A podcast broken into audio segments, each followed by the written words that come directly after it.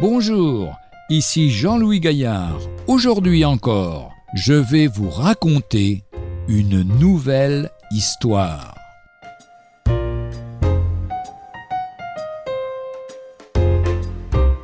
Une déclaration d'amour peut-elle être un piège dangereux?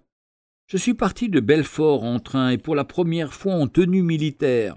Je me trouvais déjà en Allemagne pour atteindre bientôt Coblence, où on m'attendait à la caserne de mon futur bataillon médical.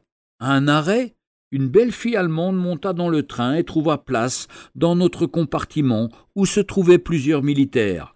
Comme elle parlait bien le français, elle nous précisa qu'elle prenait ce train régulièrement pour aller à son lieu de travail, quelques gares plus loin.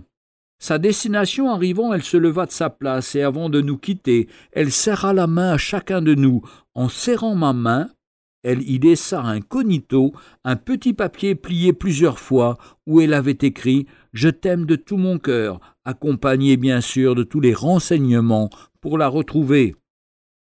Mais cette déclaration d'amour, elle ne l'avait pas écrite dans le train, en face de moi, en succombant à quelque charme éventuel de ma part. Cette déclaration piège était déjà prête d'avance dans son sac à main, pour jeter son grappin à la bonne occasion sur l'homme de son choix. Bien sûr, Dieu merci, je n'ai pas donné suite à ces avances, sinon j'aurais peut-être fini comme ce jeune homme dont parle la Bible.